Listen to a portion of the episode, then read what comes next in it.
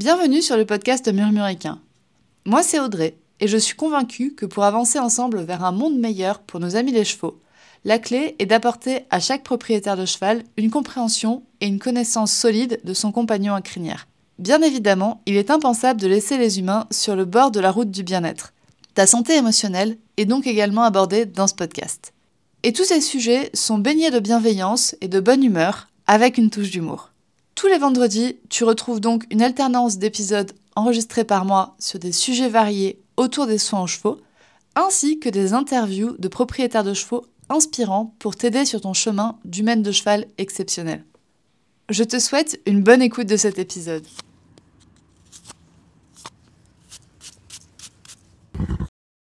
Bonjour à toutes et bienvenue dans ce nouvel épisode du podcast Murmuricain. Aujourd'hui, j'ai envie de vous parler des chevaux qui ont des problèmes de comportement qui ne sont pas des problèmes de comportement. Non seulement des problèmes de comportement, mais aussi des problèmes qu'on pourrait dire d'équitation. Je vais vous prendre un exemple concret en fait dans cet épisode. Je vais vous prendre l'exemple de mon cheval Whisper, qui est un cheval qui a été qualifié de feignant et de difficile à assouplir. Donc vous voyez que feignant, on est plus sur un problème de comportement, on va dire, tandis que un cheval difficile à assouplir, on est plus sur un problème d'équitation on est plus sur un problème qu'on va avoir tendance à résoudre grâce à l'équitation. Un cheval feignant, on va pouvoir le résoudre autant par l'aspect comportementaliste que par l'aspect équitation. Mais toujours est-il que cet épisode de podcast s'adresse aussi à d'autres cas possibles. Je pense notamment au cheval qui se fout de ta gueule. Ça, c'est quand même un très grand classique.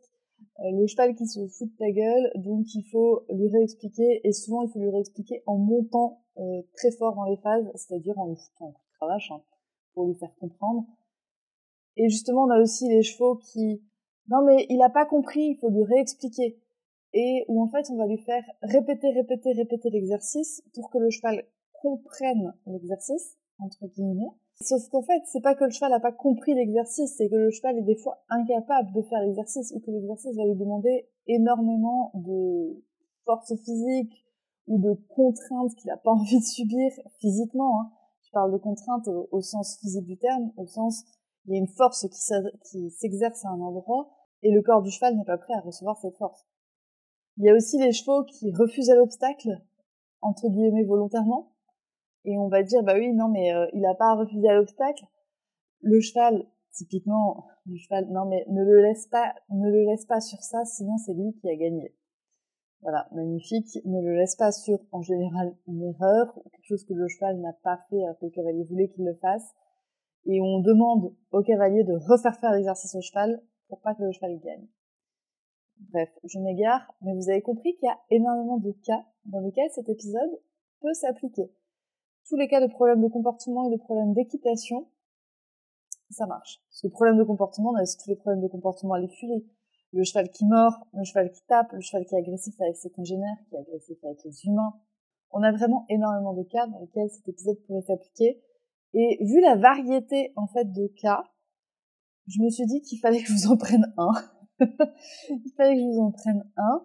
Et bah, le cas que j'ai sous la main, c'est le cas de Whisper, donc qui est un cheval qui a été qualifié de feignant en termes euh, d'équitation et de comportement, et de cheval qui est difficile à assouplir, qui a besoin d'être assoupli en termes d'équitation.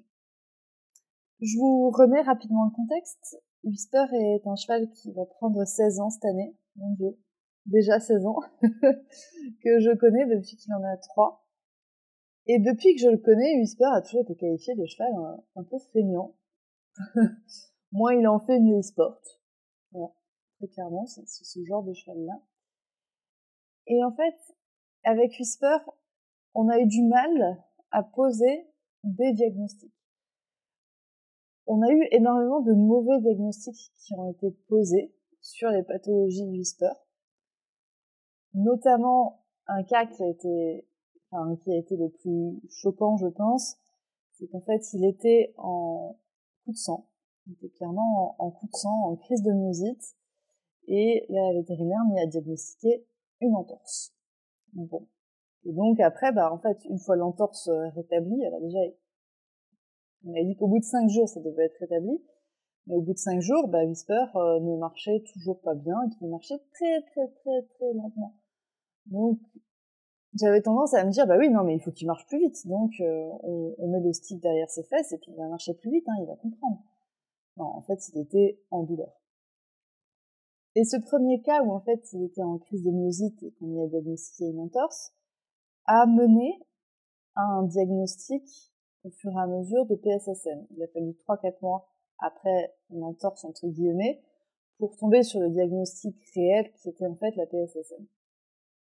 Donc vous voyez qu'il y a un gros délai qui s'est passé entre le moment où j'avais j'ai observé un problème de santé chez Whisper et le moment où on a posé le diagnostic. Et après, il s'est encore passé énormément de temps entre, on va dire, le début du diagnostic, donc le fait de se dire, bah ok, il est, il est PSSM, et le diagnostic, entre guillemets, complet. Parce qu'il s'avère que c'était pas que ça. Il n'y avait pas que la PSSM. Whisper est aussi naviculaire, avec une déformation osseuse. Il est porteur de Lyme. Donc ça, c'est les, pathologies dont il est toujours porteur actuellement. Hein. Euh, la PSSM est une maladie génétique, on ne peut pas la corriger. L'os naviculaire est très fortement dégradé. Au mieux, on va pouvoir limiter la déformation osseuse légèrement la corriger, mais l'espère ne retrouvera jamais un os naviculaire complet. Et la maladie de Lyme, il en est porteur, il en a été porteur, enfin, il reste porteur de la maladie de Lyme. On ne guérit jamais vraiment de la maladie de Lyme. Il n'est pas possible d'éradiquer totalement la bactérie de la vie de notre cheval. Il n'est pas possible d'éradiquer totalement la bactérie du corps de notre, cheval ni de toute sa vie en fait. Si vous avez un cheval qui vit dehors, forcément il vit avec des. Donc forcément, il vit avec la maladie de Lyme. La maladie de Lyme est présente dans son environnement. Et puis après, on a eu des petits diagnostics plus temporaires. Euh, la fourbure, des atteintes euh, tendineuses et ligamentaires qui, au vu des imageries qu'on a, se sont résorbées. Et il s'est écoulé en fait deux années entre deux ans et demi même, entre le moment où j'ai diagnostiqué Whisper de la PSSM, ensuite on y a diagnostiqué la maladie de Lyme, et ensuite seulement on y a diagnostiqué le naviculaire. Et il s'est passé deux ans. Il s'est passé un peu plus de deux ans, le temps qu'on ait le diagnostic complet des maladies de Whisper et des maladies qui ne partiront pas. Et encore, je vous dis diagnostic complet, mais je suis vraiment pas sûre que le diagnostic soit complet à ce jour. Hein. J'ai des gros doutes sur, certains, sur certaines choses, et je le dis souvent, je pense que si j'ai l'opportunité, si un jour quelqu'un me donne 2000 euros en trop, hein, si j'ai 2000 euros en trop dans mon portefeuille, je pense que on va pouvoir y faire énormément de radio et découvrir encore d'autres choses chez Whisper. J'ai pris le parti de ne pas aller pousser ce diagnostic euh, plus loin, parce que je pense qu'en fait, avec une maladie métabolique, la PSSM, avec une maladie immunitaire, la maladie de Lyme, et avec une pathologie ostéo-articulaire, bon, euh, mon cheval est déjà plutôt bien couvert et les soins que j'apporte à mon cheval sont du coup plutôt complets, on va dire.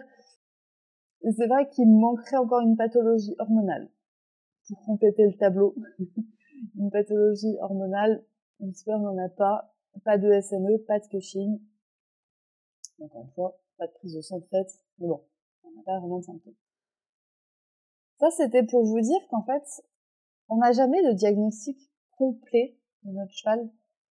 On peut en avoir un le plus complet possible, mais ce qui se passe dans le corps de notre cheval, on va jamais pouvoir le connaître par cœur parce qu'en plus, ce qui se passe dans le corps de notre cheval va dépendre ben, d'énormément de, paramètres dont on n'a pas conscience. Si parmi vous m'écoutez, il y en a qui souffrent de pathologies ostéo-articulaires, vous savez qu'il y a des jours où il fait plus froid, où il fait plus humide, vos articulations vous font potentiellement plus souffrir. Et il y a des fois où vos articulations vous font souffrir et vous savez pas pourquoi. Et des fois, on n'a pas besoin de savoir pourquoi pour, euh, pour avoir mal. Et ben le cheval, c'est pareil. Il peut avoir mal sans que l'humain ne puisse comprendre la raison. sans que, l'humain n'arrive à, comprendre la raison de, de ses douleurs, et c'est le cheval qui reste maître, qui a le dernier mot sur ce qui lui fait mal ou pas. Parce que si, on peut avoir l'inverse, des fois un, cheval où les, radios sont catastrophiques et le cheval ne présente pas de signes de douleur. Mais bon, c'est un cas quand même un peu moins fréquent dans le, dans le monde de l'équitation. Donc, pour en revenir au fait que mon cheval n'avait pas besoin d'un comportementaliste ou d'une monitrice, mais plutôt d'un vétérinaire, c'est qu'en fait, c'est la compréhension de ces pathologies qui m'a fait comprendre que mon cheval n'était pas feignant. Qu'en fait, j'avais un cheval qui avait mal. J'avais un cheval qui ne pouvait pas avancer plus vite que, ce qu'il faisait. Donc, il n'était pas feignant et ça servait à rien. Je pouvais lui claquer le stick sur le cul autant de fois que je voulais. Il n'allait pas pouvoir avancer plus vite parce que son corps ne pouvait pas avancer plus vite. Ça, c'est du coup pour euh, une histoire qui s'est passée en fait il y a plusieurs années. Mais j'ai aussi une histoire un peu plus récente. C'est-à-dire que pour moi, donc entre la PSSN, Lyme et naviculaire, c'était la PSSN qui était la plus grave, entre guillemets. C'était celle qui causait les problématiques de mon cheval. Et, et je, j'étais persuadée que tout ce que je faisais, enfin, toutes les choses où mon cheval avait du mal, et ça j'avais accepté qu'il avait du mal, à bouger, à se déplacer, à, de temps en temps à galoper, de temps en temps à, à trotter, de temps en temps sur sol dur, de temps en temps sur sol mou. J'avais tout imputé à la PSSM.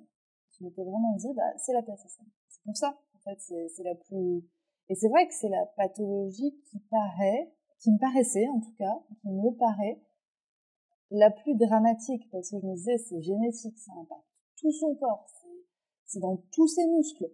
Il n'y a pas un muscle qui est pas qui qui est épargné. C'était celle qui c'était la pathologie qui avait le plus d'ampleur dans ma vie. Et donc, euh, bah, je m'étais dit, en fait, quand Whisper ne va pas bien, c'est à cause de la PSSM. Donc, je mets en place des choses pour que cette PSSM aille mieux. Et notamment, dans ces choses, bah, l'assouplissement. L'assouplissement des muscles est très important. Donc autant par du massage que par euh, de l'équitation. Les deux vont ensemble. Donc le fait de vouloir assouplir mon cheval de manière entre guillemets biomécanique. Voilà ce que, je m'étais dit et voilà le, travail que je m'étais euh, que j'ai que j'ai fait. Le travail que j'ai fait et que j'ai cherché à faire. Et travail qui a été fastidieux. C'est-à-dire que j'avais vraiment du mal à assouplir Whisper. Hein. C'était vraiment quelque chose qu'il fallait faire, qu'il fallait faire euh, fréquemment, qui était, euh, il était impératif de le faire. Enfin, je, voilà. Et, et si je ne le faisais pas, c'est qu'il y avait quelque chose qui n'allait pas. Enfin, c'est que je, faisais mal, en fait. Et donc, je devais demander autrement. Enfin, je demandais pas plus fort, mais je demandais autrement, chercher d'autres exercices, etc. Sauf qu'il n'y a pas longtemps, j'ai collé des semelles plastiques donc c'est comme des fers. Euh, ça, ça, a, le rôle de protection qu'on peut avoir sur un fer, sauf que c'est en plastique. C'est un peu plus mobile qu'un fer en métal. Mais toujours est-il que ça protège le pied et ça permet de redistribuer les forces différemment dans le pied. Comme un fer, euh, comme un fer orthopédique, pour celles qui ne connaissent pas les, les semelles en plastique. Et là, bah, mon cheval marche mieux. D'un coup. D'un coup, il est plus souple. D'un coup, il est plus délié. D'un coup, les exercices d'assouplissement musculaire sont faciles. Il, il, les fait presque trop bien. il les fait presque trop bien. Donc, du coup, c'est à ce moment-là que je me suis rendu compte que les problèmes d'équitation de Whisper étaient en effet liés à un problème vétérinaire, mais pas forcément celui auquel je pensais les, ces problématiques d'équitation n'étaient pas forcément liées à la PSSM, mais étaient peut-être plutôt liées au naviculaire. Parce que la pose de fer plastique n'a pas d'effet immédiat sur euh, sur les muscles du cheval. Par contre, elle a un effet immédiat sur la sensibilité des pieds. Mais peut-être aussi que cette sensibilité des pieds est liée à Lyme, parce que Lyme peut provoquer la sensibilité des pieds. Toujours est-il que du coup, eh ben, j'avais fait fausse route. Enfin, je sais pas encore si j'ai fait fausse route ou pas euh, avant. Mais quand vous avez un cheval qui a plusieurs problématiques Et votre cheval a toujours plusieurs problématiques. Il peut pas y en avoir, enfin, il y en a rarement. Donc, quand vous avez un cheval qui a plusieurs problématiques dans différentes localisations de son corps, c'est très difficile de savoir quel est le problème imputable directement, enfin, quelle est l'origine du problème.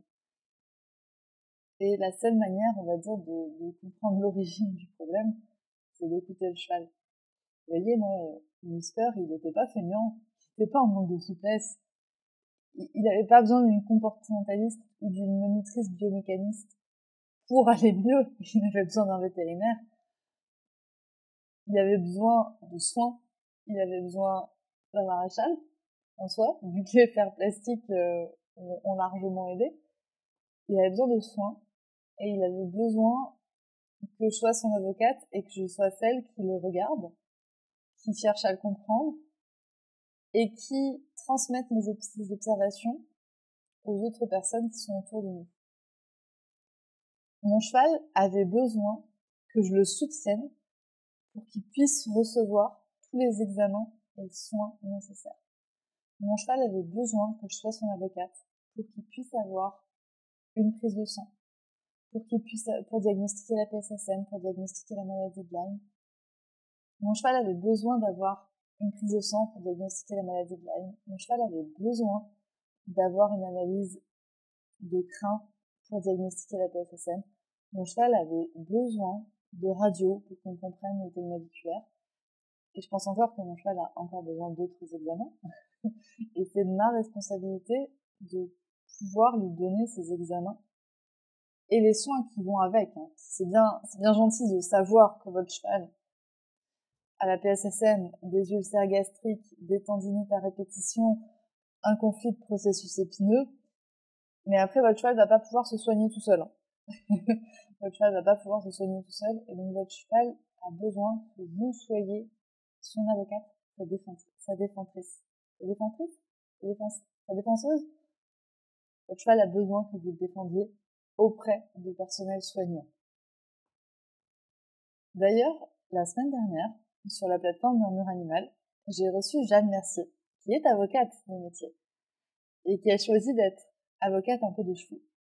Jeanne se spécialise en, en droit équin, et elle nous a présenté la semaine dernière toutes les possibilités que nous, les gardiens de chevaux, on avait, juridiquement, légalement parlant, pour faire respecter les droits de nos chevaux par rapport aux professionnels de santé quels étaient nos droits, quels étaient nos devoirs, et quels sont aussi les droits et les devoirs d'un praticien de santé? Qu'est-ce qu'il a le droit de faire, qu'est-ce qu'il n'a pas le droit de faire, et qu'est-ce qu'il doit faire pour notre cheval? Est-ce que c'est une obligation pour un, un, un professionnel soignant d'écouter le propriétaire du cheval et de considérer la parole du propriétaire du cheval comme vrai et que les observations du propriétaire de cheval sont celles qu'il fait vraiment, même si ces observations sont différentes du moment où le professionnel de santé vient. Si au moment où le professionnel de santé vient, le cheval marche super bien, mais que le propriétaire dit bah non non il est, vraiment difficile normalement, eh ben est-ce que c'est une obligation pour le vétérinaire d'écouter les observations du propriétaire de chevaux et de les prendre en compte?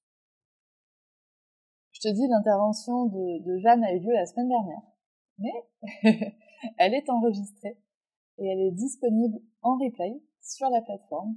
Donc si tu veux retrouver l'intervention de Jeanne et avoir toutes les clés en main pour être la meilleure avocate pour ton cheval, tu peux la retrouver sur la plateforme. Sur le site internet murmure-animal.com slash plateforme ou directement sur le site internet murmure-animal.com et tu retomberas dans le menu sur l'accès à la plateforme. Et tu pourras retrouver du coup l'intervention de Jeanne en replay qui répondra à toutes tes questions, j'en suis persuadée. Et la semaine prochaine, je reçois Maureen pour nous parler des problématiques de ces chevaux qui ont eux aussi besoin de plus de soins que de cours de biomécanique ou de cours de comportement. Et Maureen nous parlera comment d'écouter les problématiques de ses chevaux et de leur apporter les soins dont ils ont besoin l'ont aidé à résoudre les problèmes de comportement de ses chevaux. Je te remercie pour ton écoute de cet épisode et je te dis à très vite pour un prochain épisode. Bonne journée C'est la fin de cet épisode de podcast. S'il t'a plu, tu peux le partager à une personne de ton entourage qui pourrait également l'apprécier. Tu peux également venir me dire ce que tu en as pensé sur le compte Instagram murmure.animal. Je te remercie encore une fois de ton écoute et je te retrouve la semaine prochaine pour un nouvel épisode pour toujours plus de connaissances pour ton cheval et pour toi.